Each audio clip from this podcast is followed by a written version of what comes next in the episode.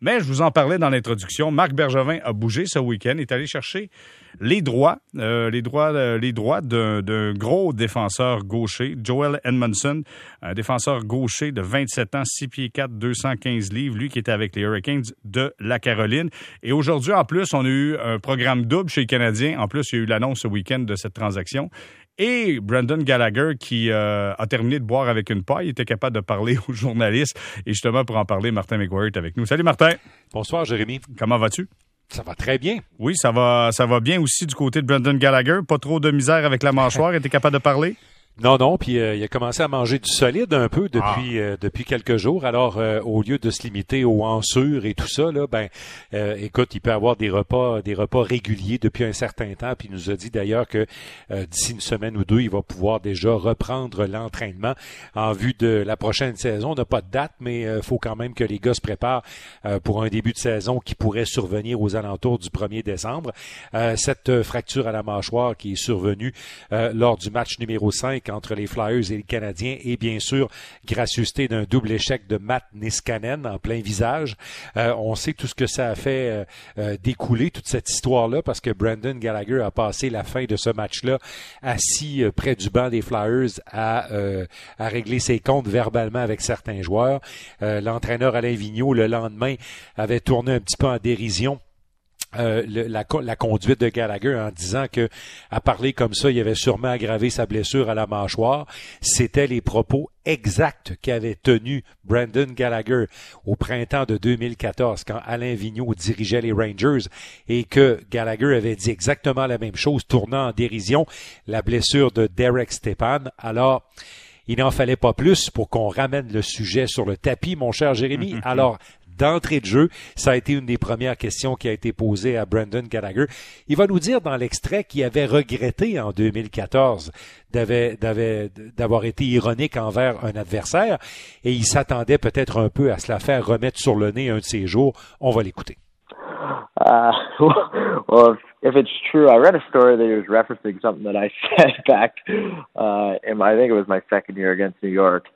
Uh, when Stepan broke his jaw, and I said the same thing. And I felt pretty dumb afterwards uh, when I found out that it actually was broken. So if he was doing that, I did. It made me laugh. Um, but other than that, I mean, he was. You know, I didn't. I didn't read all that much into it. I know what type of coach he is, and I know, um, you know, what he thinks of me as a player. He's someone that, uh, you know, I've had a few playoff series against. I know what he's, you know, you know, I've I've just seen him quite a bit, and I know he knows what I'm about. And um, you know, I never really read all that much into it. It is what it is. I mean, obviously, well, I was I was talking a lot, um, which he wasn't wrong about. I I didn't think it was broken. Um, you know, I found that out afterwards, which was tough. But uh, adrenaline's kind of going through your body, and I didn't really didn't really feel much at the time. So il pensait pas avoir la mâchoire euh, cassée, euh, Jérémy. Euh, mhm. Brandon Gallagher, c'est ce qu'il nous a dit quand l'adrénaline a descendu. C'est le lendemain qu'il a découvert ça. Il dit, je parlais pas mal. Dans le fond, là, il s'est blâmé peut-être un peu pour ce qui était arrivé en 2014. Il dit, je connais Alain Vigneault et tout ça. Je pense que Brandon Gallagher voulait pas en remettre davantage, voulait pas mettre d'autres huiles sur le feu mhm. parce que ces deux équipes-là vont quand même se retrouver la saison prochaine. En tout cas, on pense qu'ils vont se retrouver la saison prochaine, Jérémy. Mais quoi qu'il en soit, euh, je pense que Brandon Gallagher, jusqu'à un, jusqu'à un certain point, a pris une partie de la responsabilité de ce qui en a découlé après, bien sûr. Mais je pense encore, euh, considérant ça, que le double échec de Niskanen a été puni, mais timidement. Ah, très, très timidement. Euh, Martin, avant qu'on euh, poursuive dans ce que mhm. Gallagher a raconté, on a appris également donc que c'était une blessure une hanche en plus qu'il avait. Je viens de le dire, oui. Est-ce que est-ce qu'il y a eu un, un, processus de guérison dans son cas? Est-ce que ça, c'est correct? Est-ce qu'il a besoin de se faire opérer? Est-ce qu'on a des détails là-dessus? Il n'y aura pas de, il y aura pas puis il nous a dit qu'il était absolument pas inquiété par ça parce que, euh, tu sais, il nous a même dit que dans un temps de saison normal, euh, 3, 4, 5 jours de repos, après son dernier match lui aurait permis de, vaincre les symptômes de cette blessure euh, à la hanche. Donc, euh, Marc Bergevin, qui avait été quand même assez direct concernant la, blessure de, Gallagher à la hanche, ce qui n'est pas dans ses habitudes, euh, mais quand même, Gallagher, lui, est pas inquiété du tout par ça. D'ailleurs, si le Canadien avait poursuivi au-delà des Flyers, Gallagher nous a dit dès que le médecin me donnait le hockey euh, pour la mâchoire, c'est-à-dire pour pouvoir jouer peut-être avec un protecteur facial complet, là, j'aurais pu revenir euh, au jeu un peu plus tard en série, mais on sait évidemment que ça ne fut pas possible. Martin, euh, raconte-nous comment Gallagher a vu le périple du Canadien en série de fin de saison. Écoute, il y a environ plusieurs. En fait, c'était au mois de mars. Des fois, ma mémoire fait défaut, là, mais il me semble bien que c'était fin mars, début avril. On parlait à Brandon Gallagher avant le retour sur la glace et Gallagher avait dit je veux gagner. La priorité pour le prochain contrat, c'est de m'installer dans un endroit où j'aurai la possibilité de gagner, d'être le plus près possible d'un championnat. Euh, il avait été très tranchant là-dessus à ce moment-là. Le sujet est revenu sur la table deux, trois fois. Il a ensuite été euh, mis un petit peu d'eau dans le vin, c'est-à-dire que j'ai jamais douté que cet endroit-là pourrait être Montréal. Et aujourd'hui, je lui ai reposé la question si sa perception était différente, si sa perception était plus positive envers le Canadien, étant donné ce qui s'est passé au printemps. Euh, il a dit, c'est clair, l'équipe a fait un pas en avant. On va l'écouter. Yeah, I've I've always believed that this team can win, um, but I think I think you you have that experience in the playoffs and you understand. you know, obviously we beat uh, a very good team in Pittsburgh, and then you play a, a team in Philly who was, you know, kind of built for that situation. And you know, we we came out on the losing side, but I think you understand how close we were, and um, you know, you just want to keep making those strides forward. Obviously, we have a long way to go. There's improvements that need to be made, but um, you know, management is doing their job uh, to make those changes, and, and hopefully, as players, we can come back and take those strides forward you know, continue to improve and, and be in that position again and, and hopefully get a different result. Alors, euh, lui, il a dit, si on se retrouvait dans une position euh, semblable, on pourrait avoir un résultat très différent. Il y a des pas qui ont été faits en avant. Euh, il a dit, bien sûr, on doit quand même continuer à s'améliorer. Les joueurs doivent travailler dans le, de leur côté pour s'améliorer et la direction de l'équipe a travaillé aussi pour améliorer l'équipe. Mm-hmm. il a parlé également, il a salué l'arrivée de Jake Allen aussi, Jérémy, dans les propos qu'on peut retenir aujourd'hui de Brandon Gallagher. Il a dit, on a vu à quel point notre gardien de but euh, Price est exceptionnel quand il est reposé, quand il a du temps euh, pour euh, refaire ses énergies. Bien, il a dit dans ce sens-là, Jake Allen va être d'une aide vraiment primordiale pour Carey Price. Puis je fais le lien avec Allen et Carey Price parce que à un moment donné, il est revenu à la charge parce que on l'a quand même questionné deux, trois fois là, sur le fameux, le fameux prochain contrat. Lui a dit, moi, je suis très ouvert. Là. Il a dit, euh, mon agent Jerry Johansson est payé pour faire ce genre de négociation-là. Soit dit en passant, c'est le même agent que Carey Price. Euh, Carey Price qui a fait une nouvelle profession de foi d'ailleurs en Brandon Gallagher au cours des derniers jours sur les médias sociaux. Est-ce que ça pave la voie à une ouverture de négociation? Ben, Brandon Gallagher a dit à un moment donné, il a échappé une phrase en disant que il y avait de l'intérêt des deux côtés. C'est-à-dire qu'il y avait probablement une ouverture des deux côtés pour discuter contrat. Est-ce que ça se fera bientôt? En tout cas, ça, il y a une chose qui, est à suivre dans ce côté-là, dans ce dossier-là. Euh, ça va coûter cher, Brendan Gallagher, mais on sait que le Canadien va en avoir pour son argent. Euh, il est probablement une des priorités importantes. Parlant de priorité, Jérémy, tu sais que il fait partie du groupe de cinq joueurs qui arriveront à terme après la prochaine saison. Est-ce qu'il sera des joueurs qui arriveront à terme ou il aura signé une prolongation avant? On sait qu'il y a Philippe Dano, il y a Thomas Statter, ses deux compagnons de trio. Il a dit d'ailleurs, on aimerait bien ça continuer à jouer ensemble, mais euh, il a quand même dit que la compétition à l'interne avec l'émergence de Suzuki et de Kotkaniemi, c'est jamais mauvais dans une équipe d'avoir une compétition aussi positive. Mais on a parlé du sentiment d'urgence. Pourquoi? Pourquoi? Parce que une partie du noyau arrive à terme et il va falloir prendre des décisions importantes. Et selon Gallagher, euh, ce groupe-là aime être ensemble, mais là, il faut des résultats. Il faut un avancement important selon lui. On va l'écouter. I mean, there's there's definitely a lot of uncertainty in. Um, you know, we we talk to you guys all the time how much we love playing together. So, you know, if we want it to stay that way, I think you have to start, you know, demanding results. Um, you know, and, and that's obviously uh, we can be happy with our playoffs, but the regular season wasn't good enough. We gotta we gotta demand better. So there is a little bit of sense of urgency for sure. I mean, there always is, um, and with each year that you you don't reach the ultimate goal, I think it, it grows and grows. And as competitors, that's what you want. Um, but for us going into next year, I think you know the expectations they need to be a little bit higher than uh, than the results that we've gotten in the past. I think there's got to be an opportunity for us to, to go out and prove that as a group we can get the job done. Il a été plus modéré cette fois-ci, Jérémy, mais quand même, il y a des phrases intéressantes comme la dernière. Euh, il a dit assurément, nos attentes, nos propres attentes envers nous doivent être plus élevées. Il a dit avec un certain réalisme quand même, il dit on a bien performé en série, mais notre saison globalement a été décevante. Il nous en manquait. On sait que c'est le réaménagement du format des séries en raison de la COVID qui a permis aux Canadiens d'entrer. Mais Gallagher dit avec beaucoup de justesse quand même qu'il y a des pas à faire en avant parce que la saison avait été décevante, Jérémy. Euh, euh, Martin, écoute, quand tu as cinq joueurs importants de ton club qui deviennent joueurs autonomes en même temps à la fin de la prochaine saison, D'après moi, il y en a qui vont peser sur l'accélérateur cette année. Là. Oui, puis ils seront pas tous là, Jérémy. Tu sais, euh, je, je, pense que les cinq joueurs vont, vont terminer leur entente. Il y en a certains qui vont peut-être même voir leur entente prolongée avant la fin. Là. Je pense à Gallagher, je pense à Petrie et, et je pense aussi à Philippe Dano. Moi, je pense que ces trois-là sont, sont des éléments vraiment, vraiment importants pour le Canadien.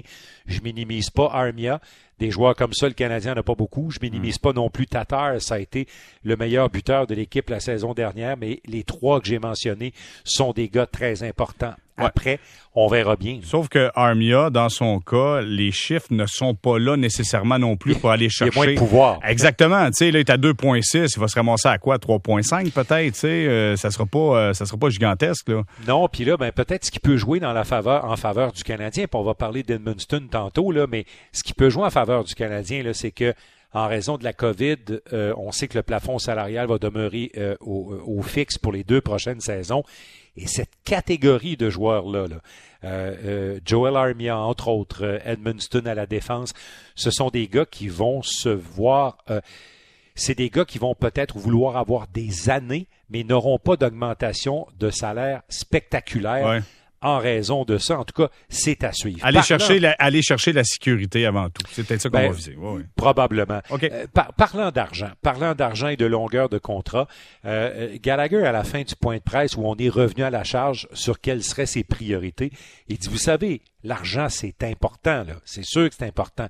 C'est important parce qu'il a dit à un moment donné, euh, tu sais, j'en manquerai pas, puis les, les gens qui vont suivre ma descendance en manqueront probablement pas non plus. Mais il y a une chose qui est très, très importante, c'est d'être reconnu comme un gagnant. Voici Brandon Gallagher. Yeah, I mean, for me, that's pretty much everything. Um, you know, the money, the money's important. Uh, you know, I, I'm not going to sit here and say it's not going to be, it's not going to be important to me. But um, you know, it'll, it'll be enough money regardless of what it is. Uh, I'll be able to live a happy life post hockey, and that's not going to be a worry. Um, you know, I want to enjoy my time and I want to enjoy my experience, and um, you know, I want to you want to have an opportunity to be a winner, and and that's really what you want to be remembered for. So, um, you know, going into this next uh, contract, however many years I'm able to sign for, you just want to be in a position where you know you have that opportunity each and every season. Alors voilà donc euh, pour euh, Brandon Gallagher. Il est en position, Jérémy, de, de, décrocher un très solide contrat. Il a des statistiques qui parlent en sa faveur. On verra bien comment son dossier va se terminer, mais mm. je pense que ça va se terminer positivement. Euh, moi, j'avais questionné Marc Bergevin au post-mortem au, juste au moment où l'équipe s'apprêtait à quitter la bulle après leur élimination contre les Flyers. Puis, dans la réponse de Bergevin, ça disait presque ben ça va de soi pour nous. Ça va de soi que Brandon Gallagher est un cas important, est un dossier prioritaire. Ça va de soi parce que c'est un gars important pour notre équipe et c'est un gars qui est tellement apprécié du public et des amateurs. Dis-moi donc, euh, Martin, comment tu vois la venue? Euh, ben, en fait, là, il n'est pas signé. On a été chercher les, les, droits de négociation en tant que tel parce qu'il sera joueur autonome au début de la prochaine saison. Mais défenseur qui était avec euh, les Hurricanes de la Caroline, qui a gagné la Coupe Stanley avec les Blues de Saint-Louis. Joel Edmondson, gaucher, 27 ans, 6 pieds 4, 215 livres. Il avait un an de contrat, 3,1 millions, 7 buts, 13 passes, 20 points. J'ai dit de pedigree. Toi, t'en mm-hmm. penses quoi? Je trouve ça intéressant. Edmondson, euh, c'est un gars qui joue dur, euh, Jérémy. Hein? C'est un gars qui, euh, comme, les, entraîneurs aiment bien dire, c'est un fier compétiteur. En plus, le mot-clé là-dedans, c'est qu'il a seulement 27 ans. Euh, chez les défenseurs, là, euh, entre l'âge de 25 et 28 ans, il se passe beaucoup de choses. C'est là que c'est là qu'on les voit éclore, c'est là qu'on les voit arriver. J'étais en train de regarder les images euh, de la demi-finale avec les Stars de Dallas et je vois Jamie Oleksiak. Mm-hmm. je trouve que l'exemple est intéressant. Oleksiak, là, il y a une coupe d'équipes qui ont démissionné dessus. Les Penguins de Pittsburgh ont démissionné dessus. Mais je le regarde jouer en série actuellement contre les Stars de Dallas, puis j'ai comme l'impression que si je me retrouvais dans un 4,5 et les portes fermées avec Jim Rutherford, peut-être que M. Rutherford dirait j'ai peut-être lancé la serviette un peu vite avec lui parce que je le regarde jouer là. Ben, alors là, je reviens, je reviens à, la nouvelle acquisition du Canadien à Edmondson, puis je me dis, il est peut-être dans cette catégorie-là.